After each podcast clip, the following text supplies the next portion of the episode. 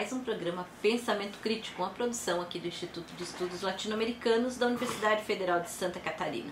E hoje vamos fazer uma discussão sobre a conjuntura brasileira, pensar um pouco como foi o primeiro ano desse governo que aí está e também falar um pouco sobre do que está por vir né, nesse 2020. Vamos conversar então com o economista Maurício Mulinari e o nosso presidente aqui do Instituto, o Nildo Ourix. Começamos contigo, Maurício. É, que análise aí tu fazes da realidade brasileira nesse ano que passou, né? Foi um ano bem conturbado em função de que estava começando um, um novo governo, muitos factoides, muita coisa no campo da moral, né, sendo discutido e ao mesmo tempo a economia caminhando de maneira vertiginosa com os ajustes e, enfim, na direção daquilo que o sistema capitalista quer para a periferia. Né? Então eu queria que tu fizesse uma breve análise desse ano que passou. Bom, Helena, acho que analisar 2019 é, em primeiro lugar, a tirar de foco essa ideia de que há uma grande mudança em 2019 na economia, na política brasileira. 2019, na minha avaliação, é uma continuação do ajuste fiscal que está sendo produzido desde 2014 para 2015 pela presidente Dilma, que passou o governo Dilma, atravessou o governo Michel Temer e Bolsonaro deu continuidade a esse ajuste, obviamente com mais velocidade e com mais apoio popular, porque veio de um processo eleitoral que, por dele se apresentar como candidato antissistêmico, como aquele que fazia crítica aos governos que até então tinham passado pela presidência da República, né, esse apoio popular apareceu inclusive na redução muito drástica das greves, pelos dados que a gente tem do primeiro, do primeiro semestre. Então os trabalhadores também não fizeram greve e Bolsonaro aprovou o pacote que, dando continuidade a esse processo de ajuste da economia brasileira, de aprofundamento daquilo que é o processo do, da especialização produtiva da economia brasileira, que vem desde a década de 80, 90, que é um país cada vez mais do agro-é-tech, agro-é-pop, agro-é-tudo, então as instituições estão sendo adequadas a esse país e às novas formas de exploração da força de trabalho. Então por isso que ele intensifica a reforma trabalhista, né? ele intensifica modificações pequenas ou grandes modificações na questão do serviço público, e também ele, ele continua o ajuste fiscal orientado pelo congelamento dos gastos que Michel Temer aprovou logo que entrou no governo em 2016. Então, do ponto de vista econômico, é um governo novamente atrelado aos interesses da classe dominante brasileira e que é efetivo nesse sentido. Né? Ele toca todas as contrarreformas que são é, necessárias para a acumulação de capital num país dependente periférico como o Brasil, nessa quadra histórica onde o Brasil se especializa cada vez mais como uma economia exportadora né? e, e vai perdendo aquele processo industrial que caracterizou o país de 30 até a década de 70, ali até o final dos anos 70. Então, nesse sentido, ele avança. Do ponto de vista social, é, também tem que se acabar com essa ideia de que ele é um governo que tem um grande apoio popular, porque não é. A todas essas medidas que ele tomou no ano passado, né, que, que continuaram a depredação da, dos direitos sociais no Brasil, é, não recuperaram a economia como aquele bordão que vem sendo propagado, de que precisa aprovar a reforma da Previdência, para que recupere a economia, precisa aprovar a reforma trabalhista para que recupere a economia. Pelo contrário, os dados econômicos, do ponto de vista da taxa de lucro, se sim, se recuperaram, e também acaba com a ilusão neodesenvolvimentista de que, ah, que tem que haver crescimento para haver lucro. Isso é uma grande balela. Pode haver, haver decrescimento ou estagnação econômica e lucros extraordinários. e lucros extraordinários em expansão, como por exemplo o balanço das grandes empresas brasileiras, das multinacionais que tem capital aberto do primeiro Fantástico. semestre do ano passado, houve um crescimento de 400% na taxa de lucro dos grandes conglomerados empresariais brasileiros. Então, desse ponto de vista, a economia vai bem. Porém, a nível do trabalho e das condições sociais, o desastre vem se acumulando. Né, os dados que saíram do terceiro trimestre do ano passado são de um desemprego de 16,6%, 12,4 milhões de desempregados, subocupação, que é aquele pessoal que não consegue nem cumprir a jornada de trabalho regular, de 23,8%, que dá 27,1 milhões de subocupados, né? trabalhadores sem carteira assinada, 11,9 milhões, trabalhadores por conta própria, que às vezes não, que mais de 60% deles não conseguem nem completar um salário mínimo, são 24,4 milhões no Brasil. E os salários, né? Isso, um salário onde a Somando renda média. isso tudo aí dá quantos milhões, gente? Não, é que aqui tem, tem sobreposição. Hum. Mas a gente tem a mais ou menos metade da população brasileira em situação deplorável de vida. Né? E uma classe média sendo achatada violentamente, enquanto que os superlucros dos conglomerados financeiros e produtivos crescem vertino, vertiginosamente. E, obviamente, com os interesses da, da questão do orçamento do Estado sendo destinados quase que na totalidade para o esforço financeiro de pagamento da dívida pública, que está consumindo 5,1% do PIB, reduziu um pouco, mas continua um esforço gigantesco numa economia que vai se retraindo, inclusive na capacidade arrecadatória, porque Bolsonaro não revisou nenhuma das desonerações fiscais que começaram com Dilma, que é a bolsa para banqueiros, a bolsa para montadoras, a bolsa para grandes construtoras, essas continuaram intocadas. Então o governo que vinha para acabar com a corrupção, acabar com os negócios ilícitos entre Estado e é, empresas, pelo contrário, manteve tudo isso intocado. Então, é um, na prática, é uma continuidade que vai deteriorando, inclusive, o apoio popular do governo Bolsonaro nesse ano que passou e que podemos discutir 2020 depois. É, mas é interessante a gente notar também como que a mídia comercial, né, ela muda tudo isso, né, esses números. Uh, agora no final do ano mesmo, a Globo, no Jornal Nacional, é, mostrou que não tem o desemprego diminuiu, né, mas colocando dentro do, do, dos números do, do emprego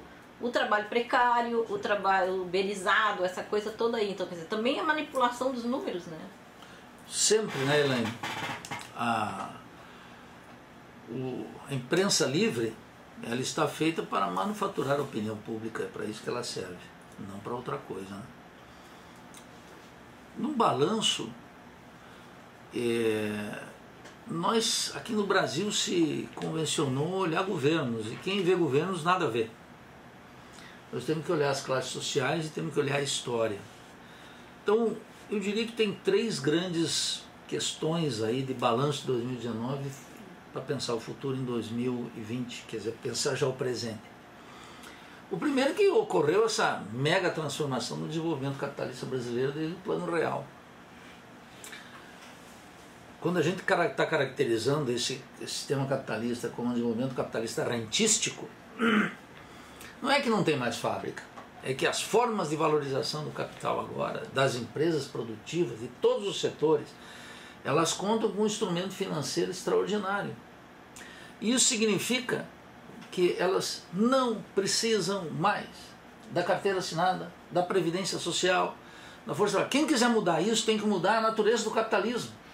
E como não pode mudar a natureza do capitalismo, fez esse discurso demagógico temos que voltar a empregar com carteira assinada, temos que eh, uma nova previdência, e toda essa catrafa de políticos que estão aí, né? do liberalismo de esquerda e do liberalismo de direita, eh, omitindo o dado fundamental, essa transformação estrutural no capitalismo latino-americano, em especial no Brasil, que era aquele país com desenvolvimento capitalista relativo mais expressivo em relação aos demais países latino-americanos.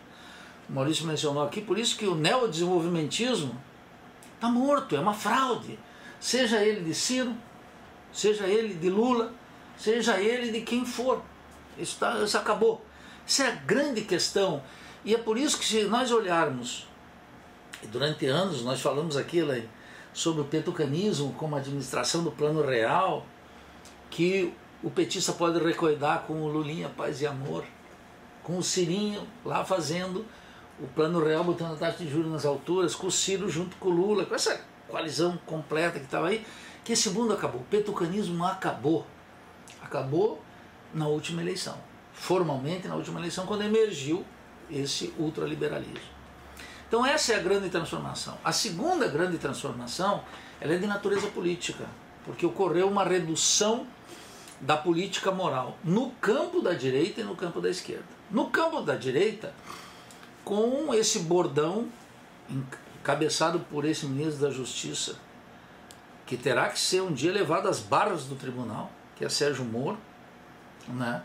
implicado nos escândalos financeiros do Banestado, em que 135 bilhões de reais saíram por conta das CC5 para fora do país de maneira ilegal.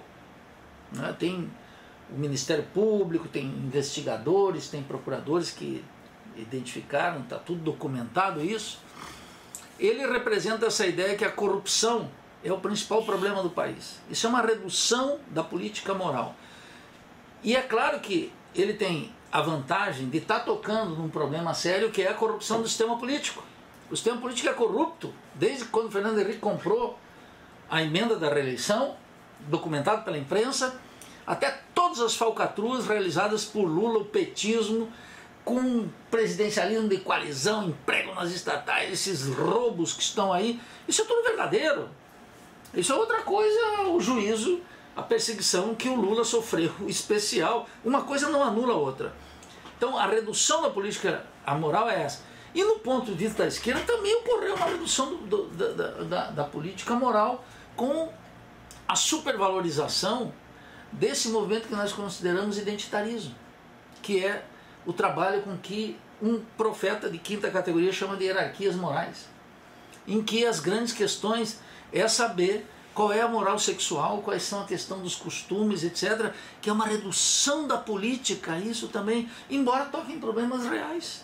Né? É, isso, são problemas reais. Mas essa redução da política eliminou no Brasil o tema da Revolução Brasileira e da Revolução Social, o tema das grandes transformações do Estado, da economia, da política e da cultura. O conflito de classe foi esterilizado em nome de questiúnculas em nome de transformações dentro da ordem. E isso fez, concluo com isso, Helene, que a direita brasileira e a classe dominante, percebendo essa podridão no mundo antes do que esses partidos da ordem, ela tomasse e decretasse uma guerra de classe que nós registramos aqui durante os últimos 4, 5 anos, ah, uma guerra de classe contra os trabalhadores. Que a versão liberal de esquerda também supunha, sabe o quê? Ah, isso é um neoliberalismo. Não tem nada de neoliberalismo, isso é uma bobajada, uma falta de critério, de rigor analítico, que é uma vergonha. E, e, e essa questão, Elaine, é que nós estamos nos defrontando em 2020. A ofensiva da direita, com programa, programa de cultura, programa na economia, programa na política, no comando das ações, apoio dos Estados Unidos e o, o, campo das oposições, em particular da esquerda, completamente sem ação.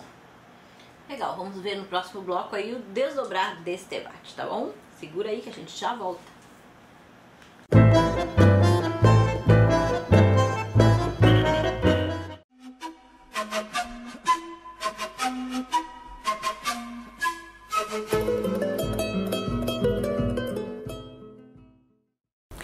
Simão Rodrigues foi o educador latino-americano que lançou as bases para a ideia de soberania popular que hoje se expressa com muita força, por exemplo, na Venezuela. Ele nasceu em Caracas e foi criado pelo tio sacerdote que tinha uma grande biblioteca. E aos 20 anos já era professor da escola pública de Caracas. Ensinando nessa escola, ele era completamente contrário ao método que se fazia na escola e também com a ideia de só ter na escola os filhos da aristocracia. Ele queria que a escola contemplasse também as mulheres, as crianças, as meninas, também os negros e os indígenas. E é aí que ele escreve então o seu primeiro livro, chamado Reflexões sobre os defeitos que viciam a escola de primeiras letras de Caracas e os meios para uma reforma por um novo estabelecimento. É uma crítica devastadora. Insatisfeito com a escola, ele então cria uma escola dentro da sua própria casa, onde leva meninas, meninos, negros e índios. Nessa época, ele também se transforma no tutor do então menino Simão Bolívar, que tinha acabado de perder o pai. Bolívar então convive com essa ideia de educação de Simão Rodrigues. Simão Rodrigues também era muito envolvido com a luta pela libertação da colônia e por conta disso teve que fugir. Foi embora, se exilou na Jamaica, passou pelos Estados Unidos, andou por toda a Europa.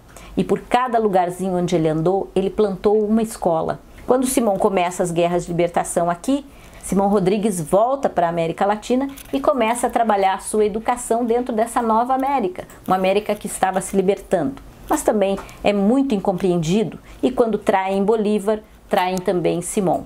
E ele acaba esquecido, jogado à margem. Mesmo assim, ele continua ensinando com essa sua pedagogia para a soberania popular e morre aos 83 anos, ainda professor, ainda plantando escolas. Ele tem uma vasta obra que foi publicada há pouco tempo, agora durante o mandato do presidente Hugo Chávez na Venezuela. Aqui no Brasil ainda não temos suas obras traduzidas, mas é um autor seminal.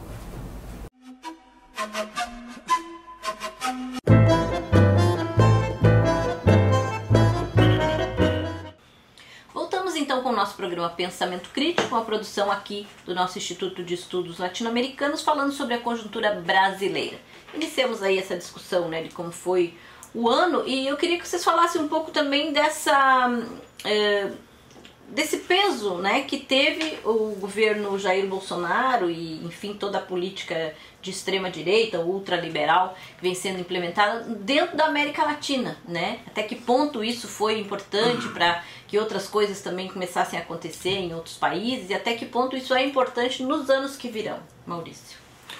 É, de, efetivamente o governo Bolsonaro, do ponto de vista da política externa, é, muda, pero não, não, não muito. Né? Muda no sentido de que não dá, não há mais uma negociação, os ditos diálogos que os governos anteriores faziam. Então isso, de fato, e um alinhamento completo aos Estados Unidos reconfigura a política na América Latina. Tanto que a gente vê uma, uma, uma, um, um, avanço dos Estados Unidos diante de vários países da América Latina. Mas isso eu acho que não, a gente não pode entrar, por isso que eu concordo com o Nildo, que nós não podemos ficar olhando os governos. Né?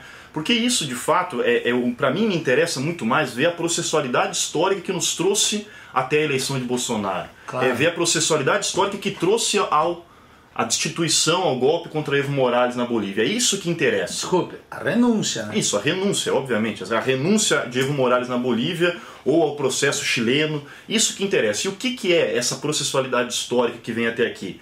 é esse processo é, acelerado desde os anos 70 e 80 de destruição daquele modelo de desenvolvimento industrial anterior. Isso é importante ser, ser dito novamente. E que os governos progressistas, como Evo Morales, como Lula e Dilma no Brasil, como Kirchner na Argentina, todos esses governos progressistas, é, progressistas, essa onda progressista, operacionalizou dentro desta lógica. Sabe o que, o pessoal diz disso aí?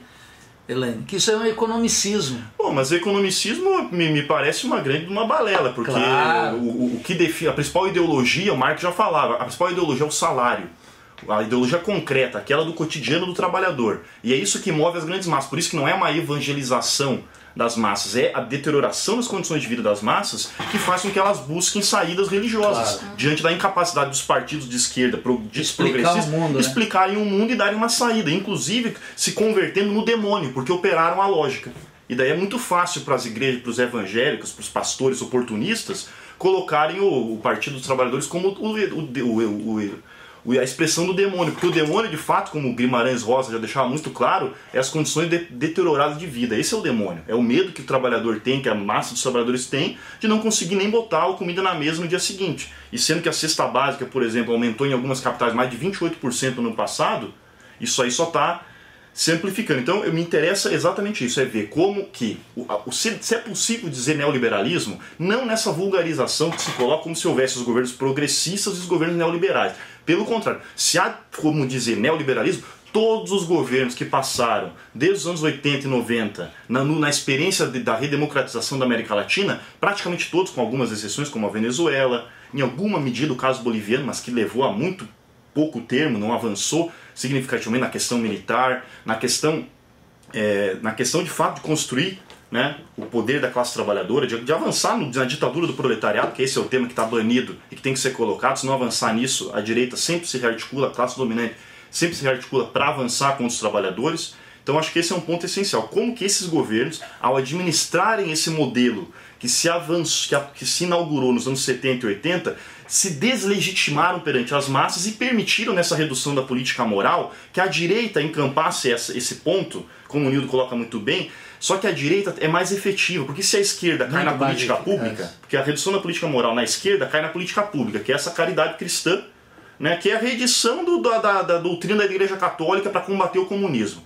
É a mesma coisa. Ou a lacração as... dos costumes. É, ou a lacração dos costumes que o, o Gramsci, por exemplo, chamava de, é, de doutrinação moral totalitária. Quer dizer que o classe trabalhador repudia qualquer doutrinação Olha. moral. Repudia sempre. E essa esquerda liberal que se notabilizou pela defesa dos costumes livres, não entende que se o trabalhador não tiver comida na barriga, casa e possibilidade de ter quarto, separar o quarto da criança do quarto dos pais, que nem isso o trabalhador brasileiro consegue, porque vive todo mundo no mesmo cômodo e a mãe e o pai, quando tem pai, tem que fazer sexo e as relações sexuais diante das crianças, se fazem. Como é que vai ter sexualidade livre nessa massa de trabalhadores que nem cômodo, nem, nem a, a nem moradia tem, nem a privacidade que daí que constitui a privacidade liberal pequeno burguesa que essa esquerda tanto adora propagar. Então a esquerda se colocou na inefica na total ineficabilidade, não sei nem se existe essa palavra, na ineficácia da redução da política moral. Pelo, pelo contrário da esquerda, da direita. Porque a direita, quando reduz a política moral, ela avança nas instituições do Estado, como, por exemplo, o Sérgio Moro está fazendo agora. Então reduz a política moral, ataca o tema da corrupção e começa a reconfigurar a institucionalidade burguesa, avançando aí sim no combate aos direitos políticos. Que é aí que está o ponto. Se não há nenhuma possibilidade nessa nova quadra histórica de reconfigurar direitos sociais e trabalhistas, que foi a tônica, digamos assim, do capitalismo regulado, esse que foi a resposta às experiências socialistas que sucumbiram, né? agora é arrebenta os direitos sociais trabalhistas e, se não tem nenhuma possibilidade nem de fazer a caridade cristã que se fazia até pouco tempo atrás, é a, o ataque aos direitos políticos. Por isso que o Estado brasileiro, com o Sérgio Moro, reduz a política moral e é eficiente, ao contrário da esquerda, porque vai lá e ataca na reconfiguração do Estado, que é outra frente que o governo Bolsonaro tocou nesse primeiro ano, do ano que passou, com, com eficácia, ah, né? ao contrário total. do que o Marcelo Freixo diz, que ah, eu fui lá e botei o juiz de garantias, que a Globo adora ficar falando que não muda nada efetivamente, muda uma coisinha ou outra, mas não essencialmente, e nesse ano vai continuar. Então, para mim, esse ano continua a pauta econômica e social e a pauta da, da transformação, da redução da política moral na transformação do Estado, no sentido de um Estado como unido, alguns já vêm falando, um Estado de caráter mais policial, de caráter mais restritivo aos direitos políticos dos trabalhadores e da esquerda em geral.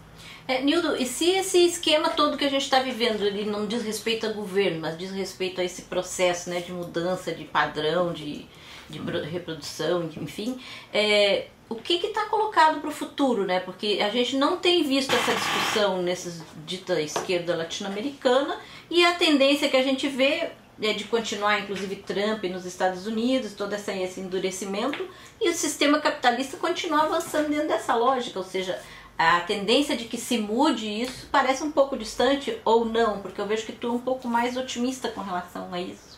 É, talvez é, queria fazer só um reparo na tua consideração. Não é que não diz respeito a governos, é que quem olha governos não vê a luta de classe. E os governos que não observam a luta de classe, eles sucumbem diante dela. Então, esse é o ponto. Eu não diria que eu sou mais otimista, talvez eu, é, o que eu faço é observar a história, né? O que, que aconteceu na América Latina para retomar a tua, a tua pergunta original? Na América Latina, nos últimos 30 anos, nós tivemos dois ou três fenômenos importantes. O primeiro dele foi a decretação e o novo constitucionalismo jurídico do Equador e da Bolívia, com a emergência de um Estado plurinacional em países com maioria indígena. Essa é uma questão que não pode ser aplicada no Brasil. Percebe? Não pode ser aplicada na Argentina. Agora, no caso do Equador da Bolívia, isso é uma conquista extraordinária. Poderia ser aplicado na Guatemala, poderia ser discutido no Peru, não foi. Então, essa é uma conquista importantíssima, o Estado plurinacional. Os europeus, eu tenho dito, qualquer rusga que dá lá, eles começam se matando. Nós encontramos na América Latina uma solução que está plasmada na Constituição de Monte Cristi, no caso do Equador, e na Revolução é, Cultural promovida boliviana, que deu essa notável contribuição de caráter, essa sim civilizatória. Sim. É um avanço historicamente. A segunda grande transformação na América Latina, Elaine, eu quero para te responder a questão de Bolsonaro, foi a emergência de Hugo Chávez e de bolivarianismo. Fora disso, nada mais. Por quê? Hugo Chaves, o pessoalzinho acadêmico torce o nariz. Não gosta do Hugo Chaves. Não gosta do caudilho. Não gosta das formas bolivarianas. Gosta de Jefferson. Gosta de Lincoln. Gosta de Robespierre. Gosta de Danton, mas não gosta dos exemplos aqui latino-americanos. Hugo Chaves liquidou para sempre, no terreno concreto da América Latina, a concepção liberal de democracia e instaurou o conceito de revolução democrática. Alô, alô, os pianos, vocês podem ver isso na obra de Florestan Fernandes. Se, se leem, se leem com duas moléculas de atenção. Já podem encontrar lá, naquele livrinho Nova República do Florestan, que tem que falar o código piano aqui, porque senão o pessoal não entende. É, Está lá o conceito de revolução democrática, que Chaves superou a concepção liberal da democracia. O que, que nós tínhamos na América Latina nos últimos 30 anos, né? sobretudo depois de 1989? A ideia de que quem era revolucionário não era democrata. Quem era democrata não podia ser revolucionário. Então a democracia ficou uma arma da direita.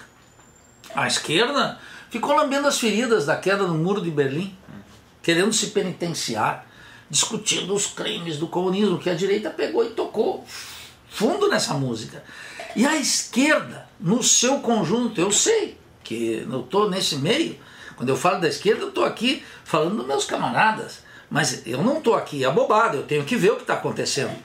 Então o Chaves rompeu o horizonte da democracia liberal, instituindo o conceito de democracia é, protagônica, a revolução democrática. Essa foi muito importante. Segundo, plantou uma perspectiva anti-imperialista desde governo e resgatou contra o monroísmo, James Monroe, América para americanos, alô, alô, Trump, vamos fazer a América grande novamente, é, é a mesma, tá, tá vendo a conexão, o, o, um neurônio com o outro, tá, tá, tá liquidado aí, tá, é a mesma questão histórica. Chaves atualizou o bolivarianismo. Não por acaso, e aí então conclua a tua questão, é que na última eleição no Brasil, a grande questão não é vá para Cuba, a grande questão é, querem transformar isso aqui numa Venezuela.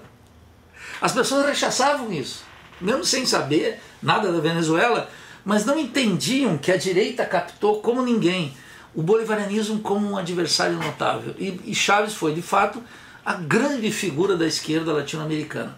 Agora, essa crise total atualiza as possibilidades da direita e o cenário latino-americano é, portanto, de ambientação mais favorável a um discurso como o de Bolsonaro. Por quê?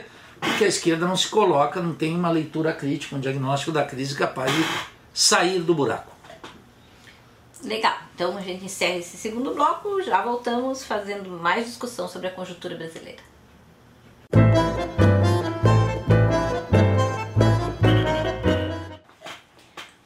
Com o nosso programa Pensamento Crítico, uma produção do IELA, da Universidade Federal de Santa Catarina. E hoje falando sobre a conjuntura brasileira. Um elemento da conjuntura que tomou conta do ano aí, né, foi tal, né, a consigna do Lula livre, né, que muita discussão rolava em torno disso. E o Lula ficou livre. E aparentemente nada mudou, né, dessa libertação assim que se esperava, talvez no campo da direita que ele fosse arrebanhar as massas ou alguma coisa assim, mas as coisas estão tranquilas.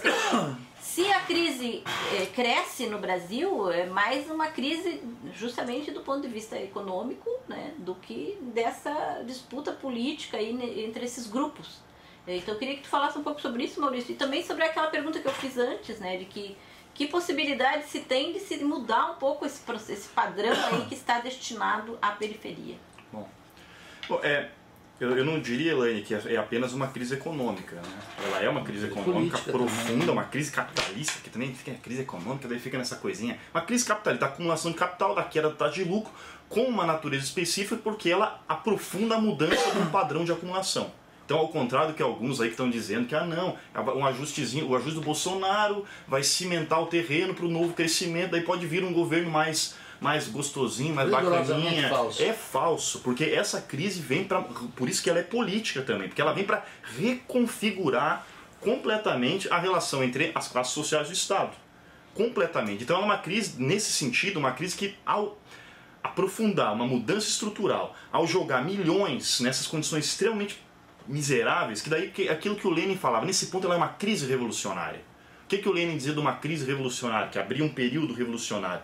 Era quando nem os de cima podiam viver tal como viviam, nem os de baixo poderiam viver tal como viviam. E é isso que está acontecendo. Na prática, a gente tem 4, 5 anos aí, onde está se reestruturando completamente. O problema, acho que aí o Newton é, é completa razão, é que só está jogando o jogo à direita. A direita está jogando o jogo porque a direita encontrou a tradução da crise política, que foi o quê? A superação do do, da, assim, do vértice tucano, da, do, da, da dinâmica petucana, que foi quem perdeu para a ascensão do PSL de Bolsonaro nas eleições. Quem perdeu fortemente foi o PSDB e o PMDB. Foram esses partidos Sim. que minguaram no processo eleitoral. Então a direita houve a superação.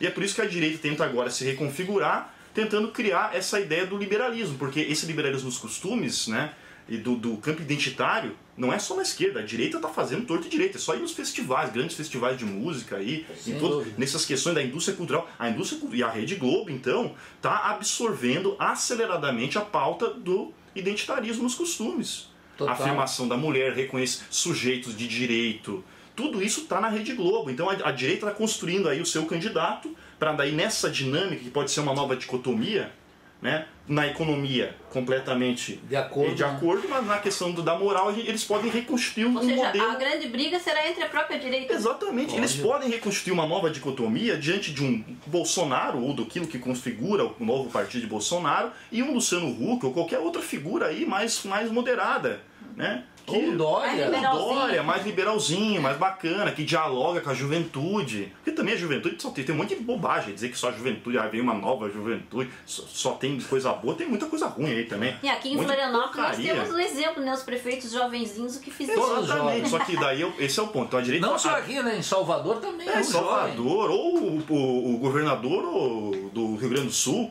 é. todo jovem. liberal. E aí, qual é o ponto? Muda nada a presidente mulher mudou alguma coisa? Mudou nada. Ou a Merkel, né, a grande mulher, linha dura, que está há mais anos do que o, o Evo Morales estava na Bolívia, é, não muda nada. Então, e daí o que, que eu, eu considero importante? Vai se criando um consenso econômico, que esse consenso econômico foi fundamental à capitulação da esquerda progressista. Se não houvesse aquela capitulação anterior ao programa neoliberal, né, vamos botar aqui entre aspas, haveria aqui, resistência. Haveria capacidade daí politicamente de criar um partido político de esquerda que continuasse aglutinando aquilo que era muito forte nos anos 80 e 90, que era o sentimento anti-privatização, o sentimento de defesa do público. Era muito forte nos anos 80 e 90. Isso aí se depredou radicalmente por conta da capitulação dos governos petistas, no caso brasileiro, ao projeto neoliberal, que foi mercantilizar tudo né? aceleradamente, fez reforma da Previdência, fez reforma trabalhista, fez tudo. Não tem novidade. Então, desse ponto de vista, se criou uma unidade no campo econômico que pode aí criar uma nova dicotomia para manter essa, o liberalismo prescinde disso. A gente não está avançando para uma ditadura, na minha avaliação, não é uma ditadura do capital, mas é um estreitamento dos direitos políticos, mas mantendo a forma democrática e recriando esses dois polos, um polo mais progressistazinho, mas dentro da ordem, dentro da ordem e um polo mais linha dura, né, atrelado à moral, aos costumes. E a esquerda, aí que está o ponto, a esquerda só vai poder se reconstruir como força, com capacidade de disputar esse processo, se se aprofundar naquilo que é essencial, que é as condições de vida da classe trabalhadora. Reivindico aqui o livro do Engels, um livro clássico, a situação da vida, a situação da classe trabalhadora na Inglaterra.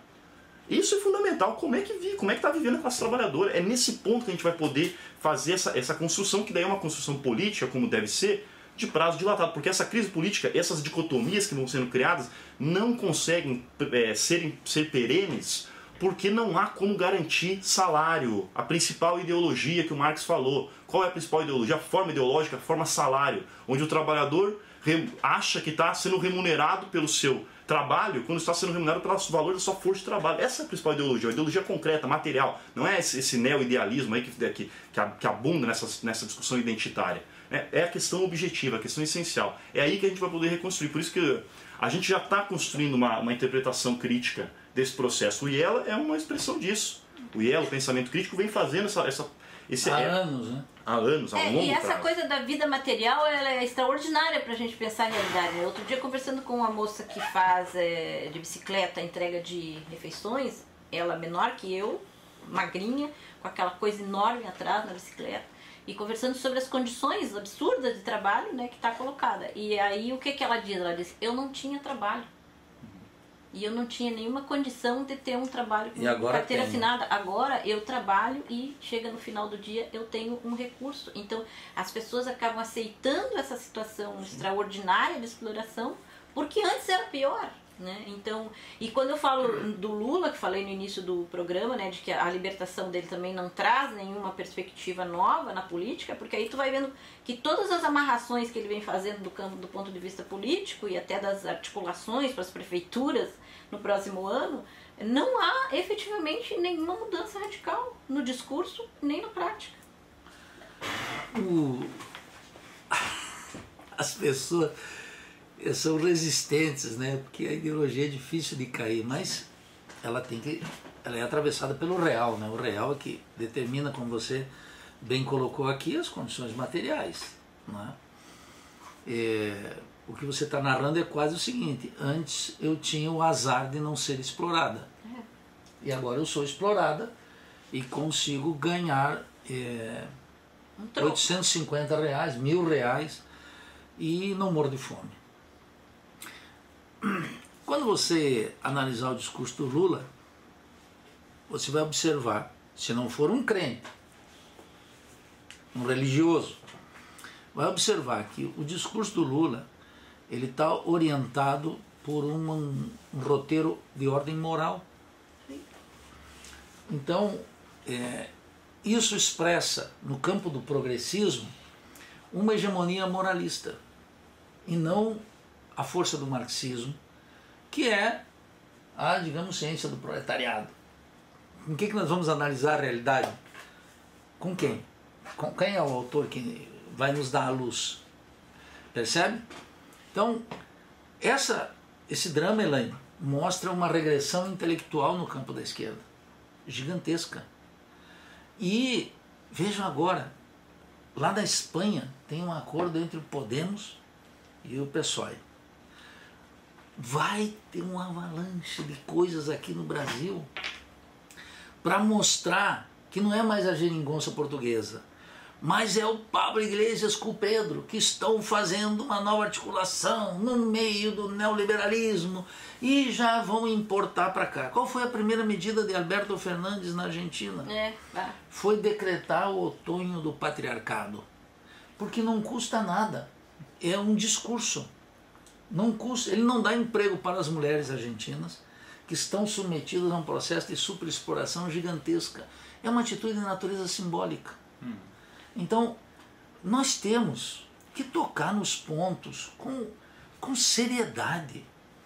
E sem uma interpretação crítica e marxismo que a esquerda não tem, a direita seguirá tomando a iniciativa no terreno político, econômico e cultural do Estado. Segundo, o jogo está aberto nesse contexto, Helene. Por quê? Porque se desatou uma guerra de classes que as classes subalternas não vão ficar é, passivas elas provavelmente não estão encontrando agora uma vanguarda de esquerda, uma luz, uma referência crítica. O que que, tá se, que, que se perdeu na América Latina? No Equador se perdeu a referência crítica da grande rebelião de 2000, 2001. Por quê? Rafael Correia foi uma fraude e Lenin Moreno mais ainda. No Brasil se perdeu a referência crítica do processo de democratização, que era o petismo, que nasceu com uma vocação radical e foi se adocicando até virar o Lulinha Paz e Amor, que é um cinismo total num país atravessado pela desigualdade e pela exploração. Então, a reconstituição, tanto no Equador, na Bolívia, na Argentina, no Brasil, dessa referência crítica é o grande desafio da esquerda brasileira e latino-americana. Sem isso, mil anos, cem anos de solidão. Então, já voltamos quarto bloco, onde a gente vai tentar fazer algumas prospecções aí do nosso futuro, tá bom? Fica aí!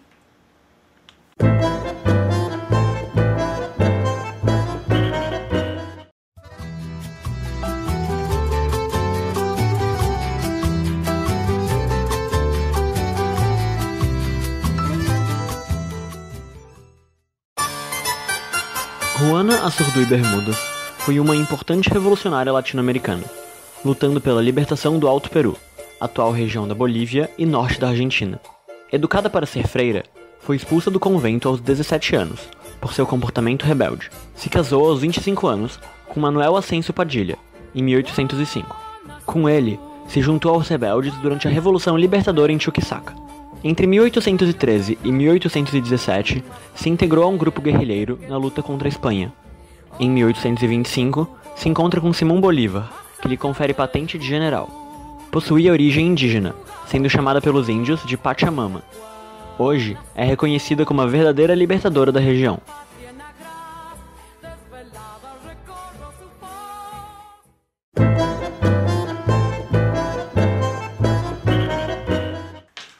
Então Pensamento Crítico, uma produção aqui do Instituto de Estudos Latino-Americanos e hoje falando sobre a conjuntura brasileira. A gente sempre dá aquela dica de leitura, né? E a dica de hoje é o Darcy Ribeiro, um clássico, né? é, O Dilema da América Latina, onde ele coloca aqui as estruturas de poder e as forças insurgentes. Claro, dentro do tempo em que o livro foi escrito. E, mas é interessante que dentro da lógica das forças insurgentes, ele fala justamente da revolução necessária. Né?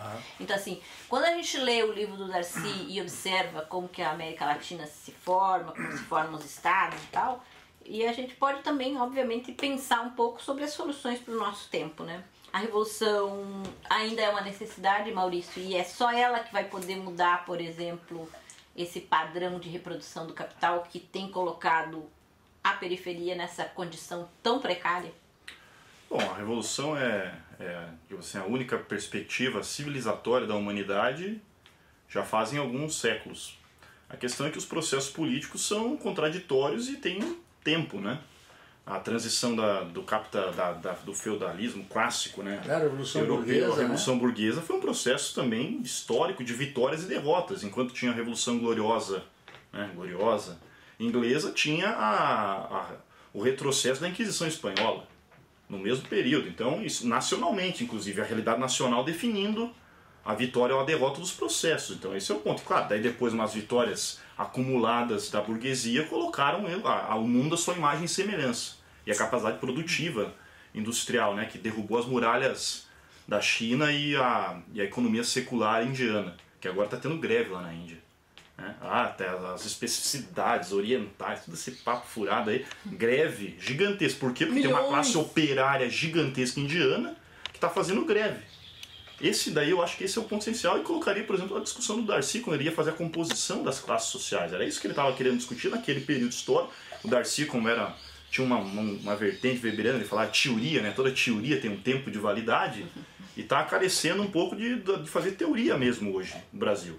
Quais são as classes sociais? Qual é a composição da classe trabalhadora? É muita discussão moral, é muita muito Ou o fim da classe trabalhadora. É, ou bobagem. fim, vai recriar essa coisa que acabou a classe trabalhadora, essa coisa idiota de dizer o tempo inteiro, ai, porque agora o setor de serviços e a pulverização e a fragmentação, sendo que o essencial do atual período é a industrialização do setor de serviços, que é a produção, que é aquele informal de décadas atrás, né, que foi inclusive a composição da classe trabalhadora brasileira, do- dos, por exemplo, por exemplo da- do- dos negros no Brasil, foram direto para a informalidade, porque tinha uma lei de terras em 1850 que jogou, né, o negro saiu da senzala, foi para o cortiço lá, como, como bem colocou o, o- o literato do, do cortiço, do livro, a Luiz de Azevedo, né? E depois foi para a favela, quando os centros das cidades foram modernizados, né? A, a abertura das avenidas seguindo a França, então foram para as favelas. Essa é a questão do negro, né? era, era a informalidade. Agora a massa dos trabalhadores brasileiros dessa dita informalidade está sendo incorporada no processo de extração de capital,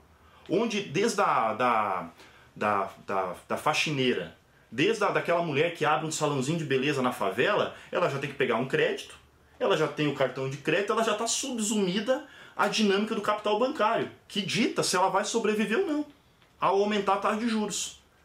Ou aquela massa dos trabalhadores que estão no Uber agora. Antes, onde eles estavam? Estavam completamente fragmentados na informalidade do transporte urbano. Agora estão sendo todos centralizados por uma grande empresa capitalista que os explora a nível global. Ou seja, o sujeito histórico da Revolução É, então, é o tem mais vigência do que É, nunca. Claro, e o proletariado, ao contrário dessa ideologia babaca de que ah, não tem mais proletariado, tem outros sujeitos históricos, é uma babuzeira. O proletariado nunca foi tão gigantesco. E eu pergunto para você, jovem, que até está inspirado aí pela, pelas, pelas questões dos costumes, etc., se não tiver salário no final do mês ou a bolsinha da universidade, o que, que você vai fazer? Vai fazer o quê? Vai apelar para a moral? Não, vai morrer de fome. Porque o salário é a principal ideologia concreta. Então, a massa, o que é o salário? É a única forma de vida daqueles que nada têm, do proletariado. Então, a massa proletária nunca foi tão grande no Brasil e no mundo. Olha o que que é o chão de fábrica chinês, o chão de fábrica indiano. É gigantesco. Então, a perspectiva é mais atualizada ainda da Revolução Proletária, que obviamente tem a sua especificidade nacional. Então, as revoluções nacionais, que no caso brasileiro, num país periférico, ainda tem a dinâmica do antiimperialismo que é fundamental, né? porque como já colocou Marini, os grandes autores da teoria marxista da dependência, o Brasil ainda tem essa, essa transferência de valor constitutiva que constitui a- as, as condições de vida da classe trabalhadora são ainda piores. Nem aquele estado de bem-estar social, que também era meio fajuto e agora está indo pro pau, lá no Na centro Europa capitalista, na Europa também, as greves estão voltando. E daí eu acho que o ponto central para a gente pensar essa perspectiva é recolocar a classe trabalhadora no centro, o proletariado no centro, e ver o que para mim é o essencial, as greves. É onde a classe trabalhadora, o, o, como diria o Lenin, por trás de cada greve, né, citando lá um, um político burguês, por trás de cada greve nasce a ira da revolução. A hidra, hidra da revolução. É, esse é o ponto. E as greves no Brasil estão num ciclo histórico ascendente. Ano passado teve uma pequena queda, porque houve um apoio popular ao governo Bolsonaro, mas inexoravelmente, inexoravelmente, as greves vão continuar configurando que para Rosa Luxemburgo era muito importante, que era um período de greve de massas, que é o que não vai acabar no Brasil. E aí que os trabalhadores, que a vanguarda dos trabalhadores, vanguarda revolucionária, vai ter que atuar nessas contradições que, a, que o processo político está colocando, nessas contradições que o processo econômico estão colocando, nessa massa da juventude que, tá, que se proletarizou violentamente e não quer abandonar a única coisa que sobrou, que é o seu apego identitário da indústria cultural, por isso que resiste tanto, mas vai, vai, vai cair, porque o salário é a principal ideologia concreta. E é aí que a gente vai ter que atuar. Obviamente fazendo essa, essa crítica fundamental e botando o tema da Revolução Brasileira, que é o único tema que pode resolver, de um ponto de vista de atender os interesses da massa trabalhadora brasileira, que vai desde as camadas médias empobrecidas e proletarizadas até a grande massa que daqueles antigamente informais ou da massa operária que continua aí, metalúrgicos, é, petroleiros, químicos, continuam todos aí, organizados, com capacidade de fazer enfrentamento, tá tudo aí, servidores públicos, e é nesse é nesse mar aí da, da, da, contraditório revolto de um período de crise do capital que vamos ter que atuar e constituir uma nova vanguarda política que abandone definitivamente o progressismo e suas várias expressões que estão ainda que estão aí definhando. Nildo? Nós estamos operando, Elaine, numa uma lógica das situações extremas, né? não é um período de normalidade. Isso é o que divide hoje o progressismo, que pode ser visto com Lula, com Ciro Gomes, com com a, inclusive com o PSOL, com o PCB, com todos os, a maior parte dos partidos aí. É, a ideia de que nós estamos vivendo um período de normalidade. E nós estamos vivendo uma lógica das situações extremas. Isso não é nem o fascismo, o Maurício mencionou aqui, e nem a antiga normalidade. É um período que tem uma particularidade que precisa ser captada com precisão. Nessa lógica das situações extremas, é, a direita está naturalmente mais armada, porque ela decretou uma guerra de classe, ela tem algo que preservar, não é? E a esquerda, que nasceu do processo de democratização, ela constitui um gigantesco fracasso histórico. Um fracasso, ela fracassou. Fracassou no sentido de mudar as estruturas do Estado, de mudar a cultura dominante, de mudar e criar instituições políticas que, por exemplo, na Venezuela, na Bolívia, no Equador, acabou inclusive com o Senado, se fez o Congresso unicamerais. Quer dizer, coisas elementares, né? Constituir um sistema previdenciário mais amplo. Quer dizer, a esquerda brasileira sofreu um rotundo fracasso. Sem esse reconhecimento não haverá formas de recuperação política. Então, nessa lógica da situação extrema, eu digo que o conflito está aberto. Quando eu digo que a direita está na condução, não quer dizer que ela é eterna, que ela tem uma vitória definitiva. Ao contrário, Elaine, quer dizer apenas que ela está no comando das ações. Para usar uma expressão muito surrada, que ela tem a hegemonia. Ela tem a hegemonia.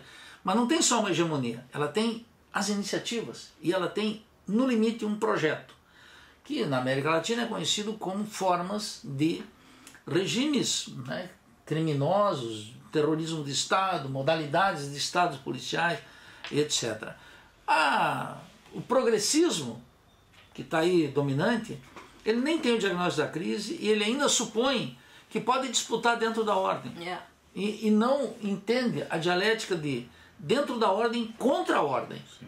E esse segundo passo, que é contra a ordem, portanto tem que aparecer com perfil próprio, com um discurso próprio, falando no quê?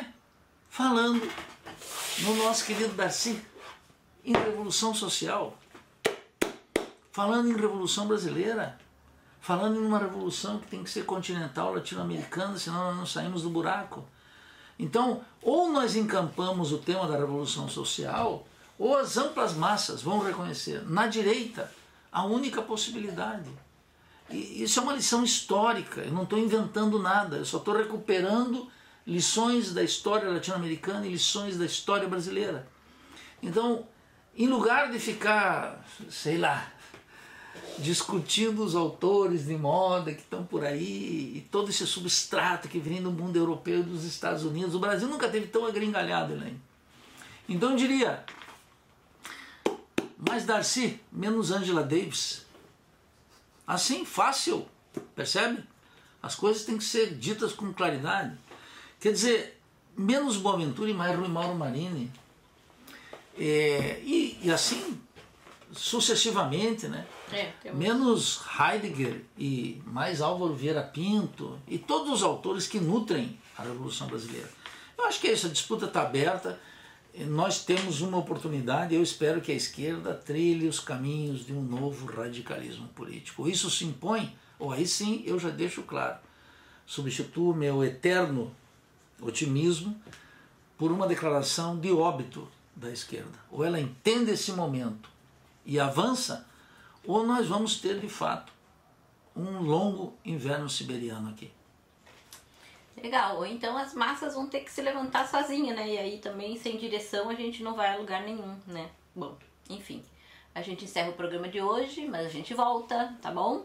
Tchau!